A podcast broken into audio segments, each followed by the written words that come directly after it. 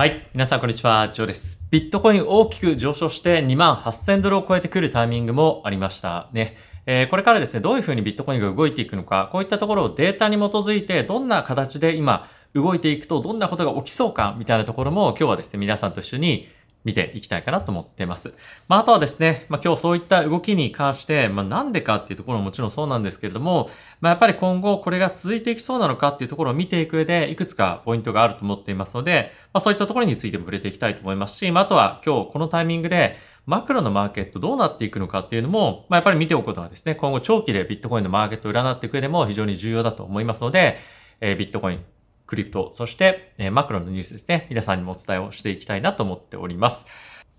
はい。あとはですね、まあビットコインがこうやって上がってきたりすると、どうしよう、ビットコイン持ってないっていう人たちも一緒に、まあ今後どうやって投資をしていこうかなんていう議論にですね、加わってくるタイミングにもなってくると思うんですが、まあやっぱりそういったビットコインを取引する上で、まあ絶対口座必要ですよね。で、一応概要欄の方に僕が使っている、かつおすすめの口座っていうものをご紹介しているので、えー、ぜひですね、ご活用いただきたいですし、バイビットについては上限400万円の取引ボーナス、そして、えー、ビットゲットに関しては、えー、サインアップするだけで、えー、約日本円で5000円分ぐらいのですね、えビットコインをトレードするえボーナスというのがもらえたりもします。まあ、あとは、えビットゲットに関しては今後ローンチパッドといって、新しくですね、上場する銘柄に対して、より簡単にアクセスできるっていう案件が、まあ、たくさん今後出てくるので、そういったところもぜひご利用いただければなと思っております。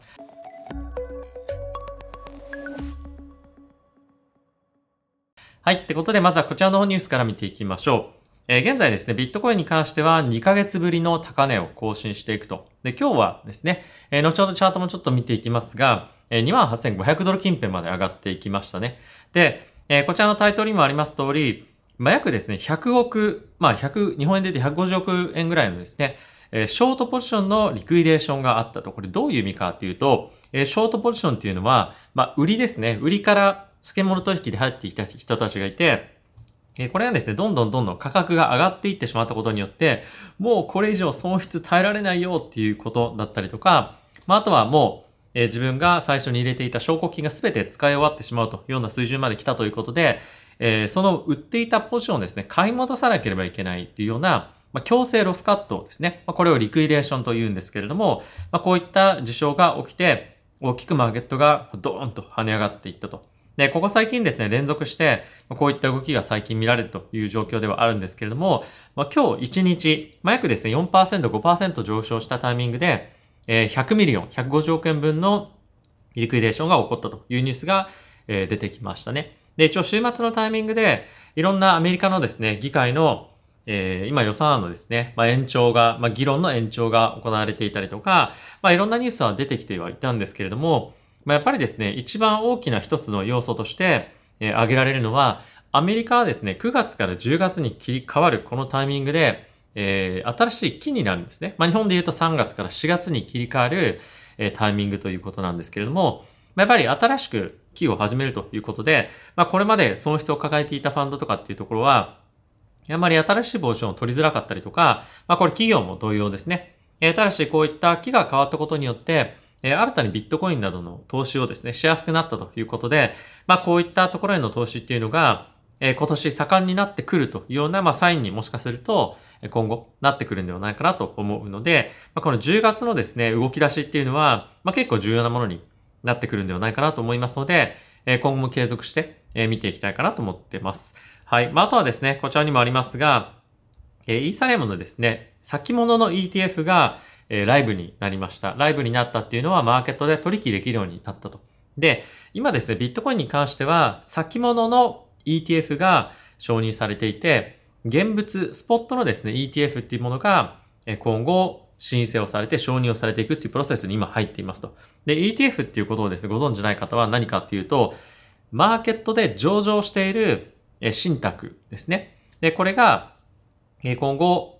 上場されていくことにしたなって、えー、今仮想通貨の取引所とかもですね、さっきご紹介したバイビットとかビットゲットとかあると思うんですけれども、まあ、そういったものを解説しなくても、え、海外、特にアメリカの証券会社とかあれあれば、え、株と同じような感覚で、ビットコインとかイーサーに対して投資をできるっていう商品がですね、え、今出てきていると。で、これまだ日本にはないんですけれども、え、こういったものに対して、え、ETF ということ、対、対、あの、スタイルで、え、投資をできることによって、これまで年金とかはクリプトに、ビットコインにダイレクトに投資ができなかったんですが、まあ、こういった ETF を通じて、えー、イーサとか、ビットコインに投資をできるようになると、年金の運用とかっていうことも、ビットコインで運用できるようになるので、えー、これはですね、幅広い投資家が、ま、参加している一つの、ま、形態として、え今後使われていくでしょうということになるので、まあ、これはですね、一つ大きなポジティブなニュースなんではないかというふうに言われています。ただし、まあ、今日ライブになったと。今日実際に取引できるようになったということで、まあ明日とか、まあ一週間後ですね、どれぐらいの資金が流入したかっていうのは非常に注目されるポイントになると思いますし、ニュースにも出てくると思うので、えー、そのあたりはですね、皆さんにご紹介もしていこうかなと思ってます。はい。まああとはですね、えー、ビットコインが28000ドルを超えてきましたということでは、え、あるんですけれども、え、そのうちの一つの理由として、ビットコインの現物 ETF が今後承認近いんじゃないかっていうような話も出てきているんですね。で、今の状況の中で言うと、え、早くても来年の1月とかですね、まあそういったタイミングに、え、承認されるんじゃないかというふうに言われているんですが、今のですね、SEC、まあ特にゲリー・ゲンザーさんのビットコインの現物 ETF に対してのスタンスを考えてみると、ま、すんなり承認されるっていうのはですね、なかなか起こらないんじゃないかっていうふうにも言われています。ただしその一方で、今ですね、議会の方からも、なんでこれ承認しないんだとか、また今のですね、SEC、まあ、SEC というのはアメリカの証券取引委員会ですけれども、えー、彼らのですね、クリプトに対してのスタンスっていうものがあまりにもおかしいんじゃないか。まあ、一部アメリカの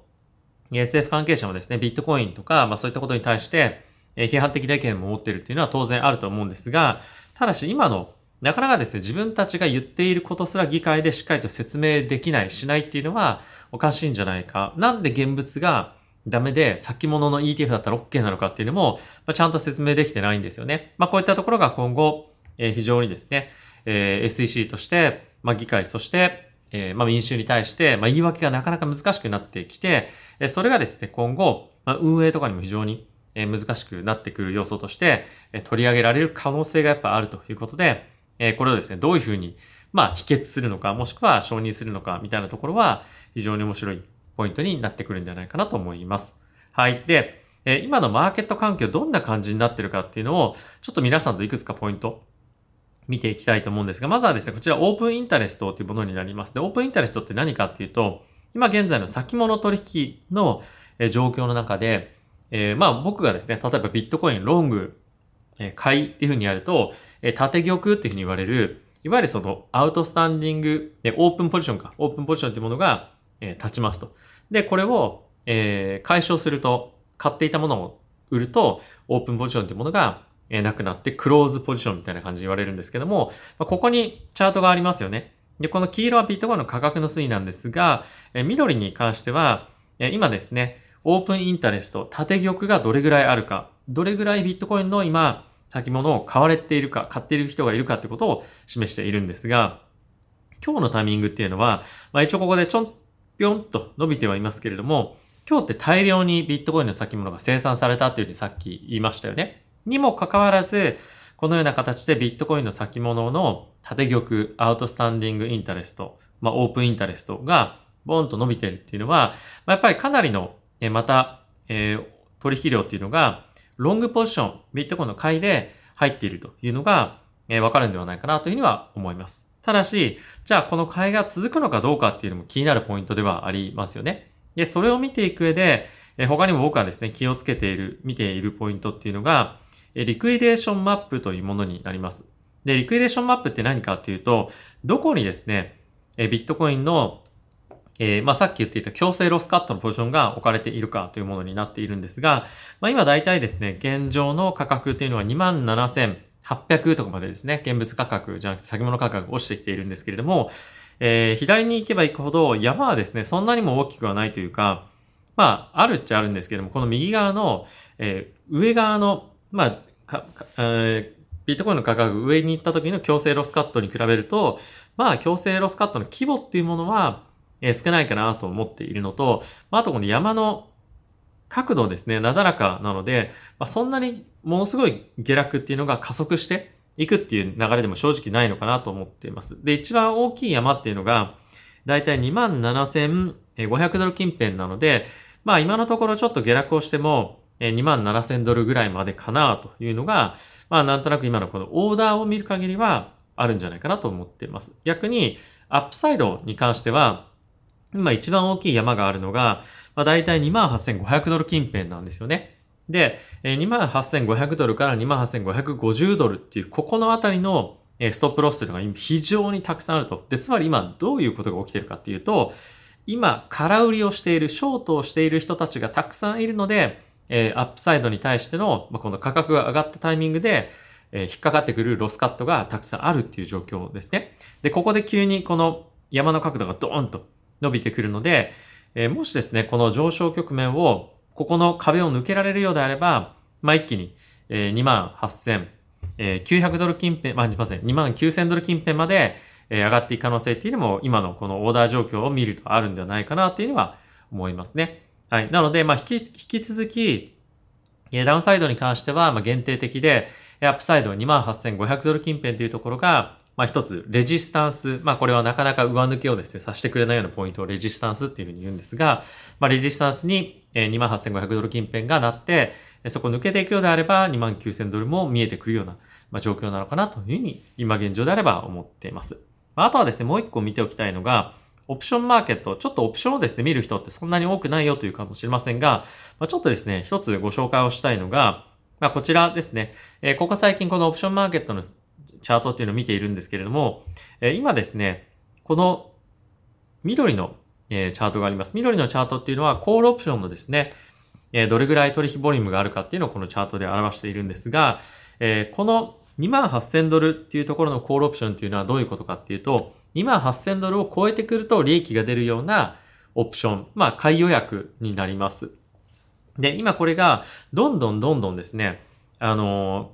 オプションの取引ボリュームっていうのが上がっていて、かつアップサイド、ビットコインが上がるよっていう方向にかけてる人たちっていうのが、今すごく増えてきていると。で、この3万ドルっていうところはもう簡単に、あの皆さんもう抜けてくるだろうっていうふうに考えているなというふうに感じているのが、3万2000ドル近辺のえコールオプションを買ったりとかしていると。で、3万2000ドルだと儲かんないんですよね。まあ、あの、3万2000ドルを超えてくると儲かるっていうようなオプションになるので、まあ、結構ですね、3万5000ドルとか、まあ、そういったところまで上がるっていうのを今予測している人たちが、どんどんどんどん増えてきていると。で、さらには、まあ、最近はあまり取引がなかった3万2000ドルよりも上の、この3万2000ドルから4万ドル近辺のオプションというのも、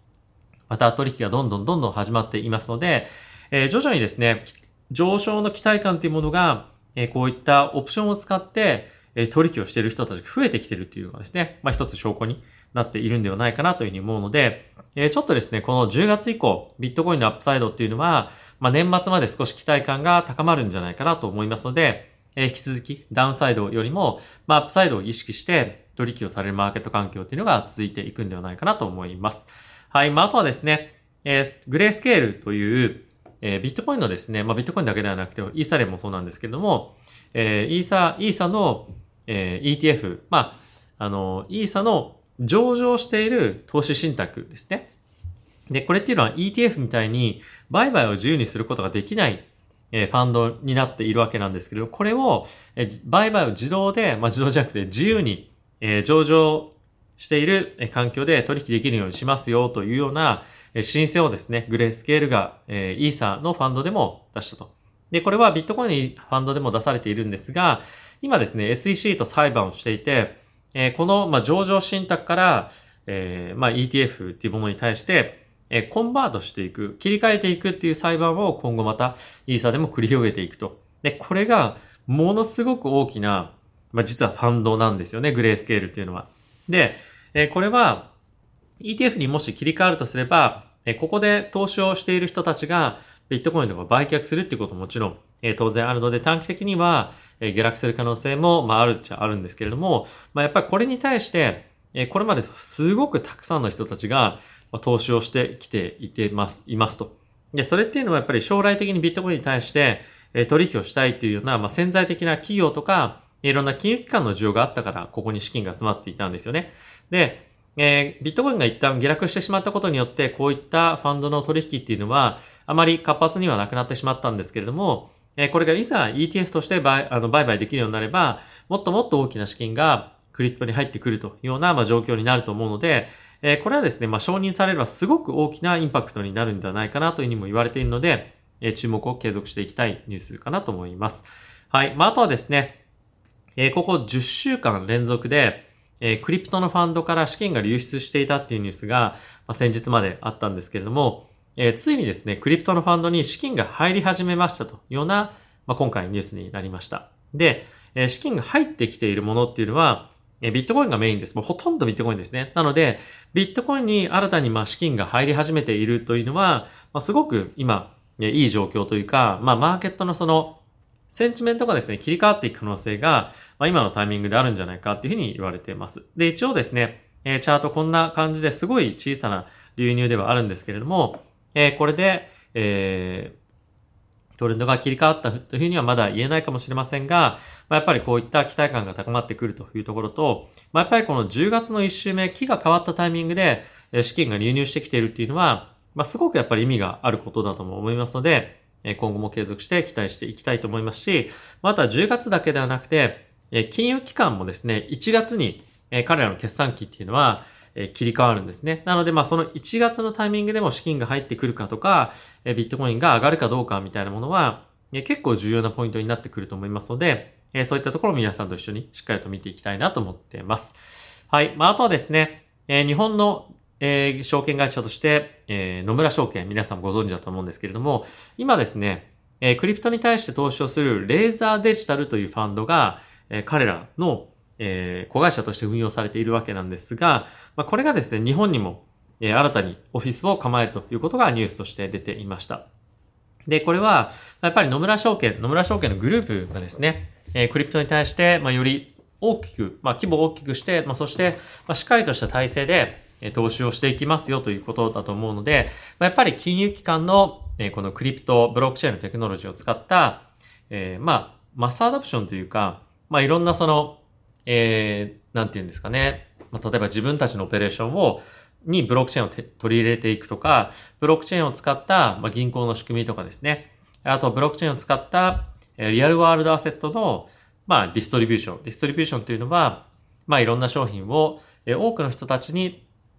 あの、販売をしていくための、まあ、一つのプラットフォームとして、え、使っていくみたいなことが、まあ、今後、え、取り入れられていくんではないかなというふうに思いますので、え、このニュースは結構重要なポイントに、まあ、中長期的にはなっていくんじゃないかなと思います。はい。ってことで、ここからですね、マクロの関連ニュース、いくつか見ておきましょう。えー、まずはですね、こちらになります。アメリカの ISM 製造業景況指数。えー、まあ、いわゆるその、企業の人たちが、今のビジネス環境をどういうふうに思ってますかっていうのは、まあ、肌感覚を聞いた指数というものになっているんですが、約1年ぶりの高水準になってきていると。つまり、アメリカ、もしかすると、景気回復してくるんじゃないかっていうように、感じさせるような今、景況感になってきているということですね。で、下に行くとちょっと、えー、こちらにも書いてあるんですが、えっ、ー、と、予想値っていうのが47.9で、えー、今回49でしたと。で、これ50を上回ると、今景気良くなってますよというような、えー、景況感になっているということなんですが、まだ49ということで、えー、まだまだそんなプラスの状況ではないんですけれども、まあ、昨年の11月以来の高水準ということで、えー、マーケットが戻ってきている感じっていうのは、まあ、企業の人たちは感じているというのが非常に面白い、えー、ポイントになるんじゃないかなと思います。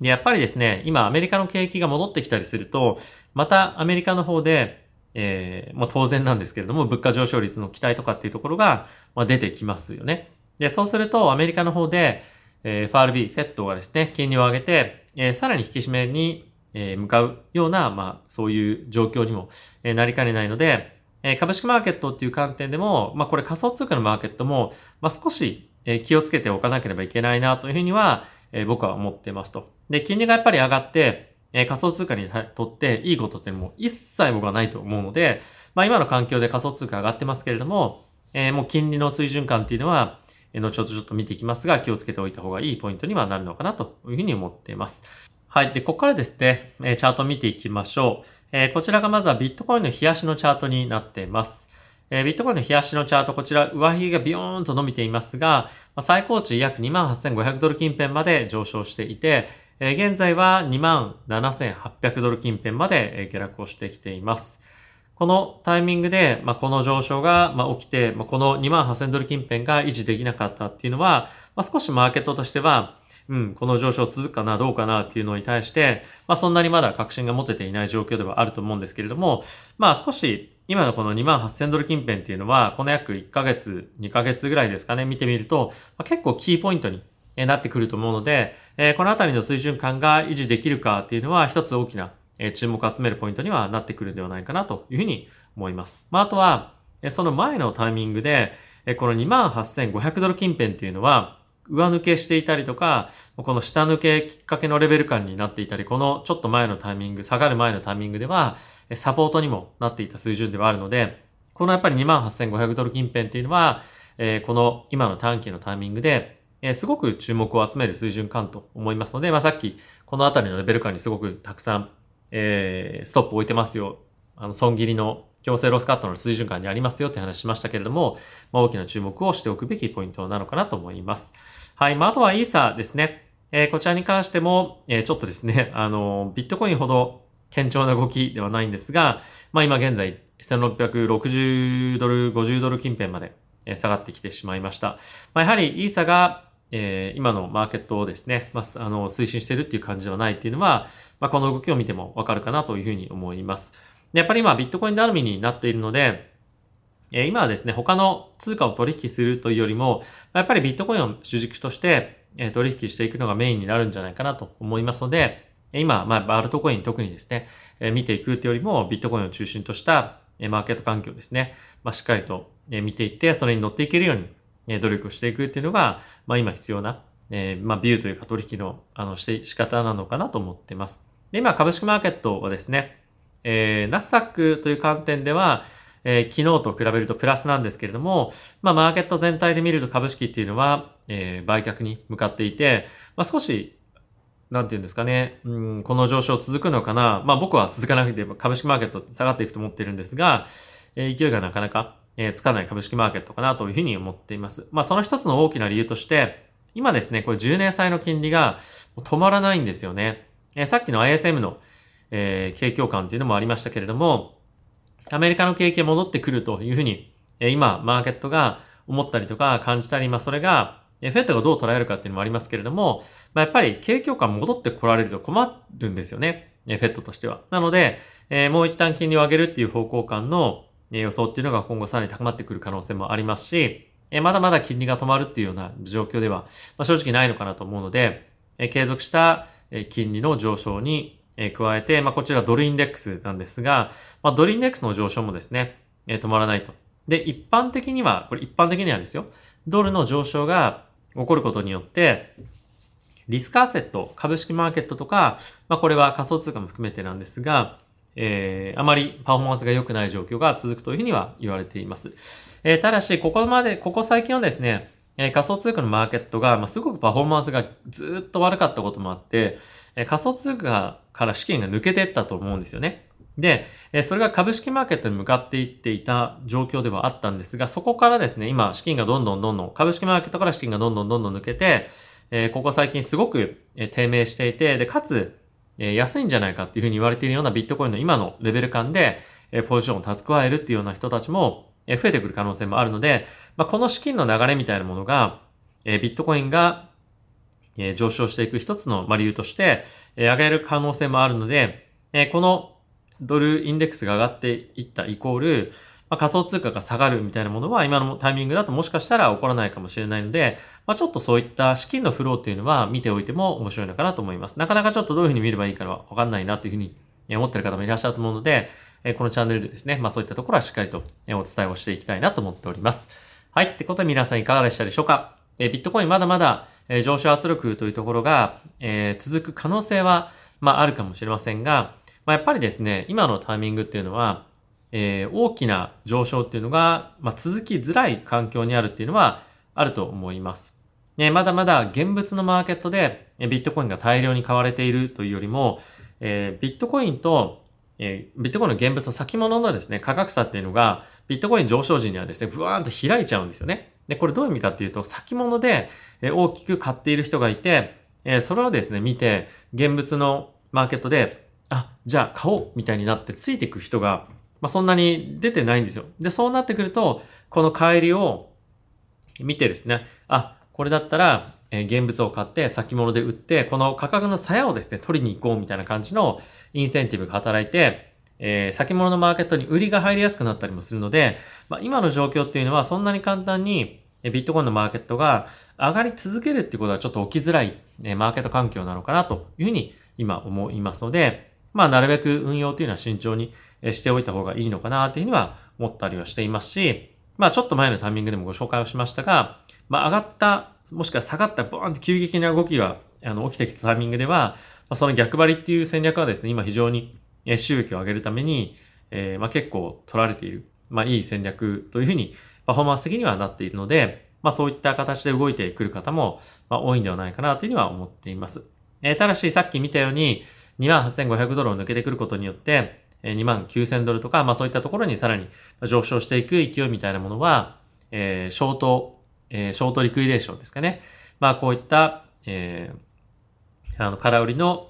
なんですか、巻き戻しっていうふうに言ったりとか、買い上がり、買い戻しとかっていうふうに言いますけれども、まあそういったことを巻き込んで曲がっていく可能性もあるので、まあ高レバレッジでですね、まあ取引をしていくと、まあ危ないので、まあ高くてもレバレッジ3倍ぐらいまで、もうどんなに高くても5倍ぐらいで抑えておいた方が、えー、自分の損失のですね、えー、まあ、しっかりとマネージする、まあ、損失を、まあ、大きくしすぎないためにもいいんではないかなと思いますので、えー、ぜひレバレッジには気をつけて取引をしていただければと思ってます。はい。ということで皆さん今日も動画ご視聴ありがとうございました。また次回の動画でお会いしましょう。さよなら。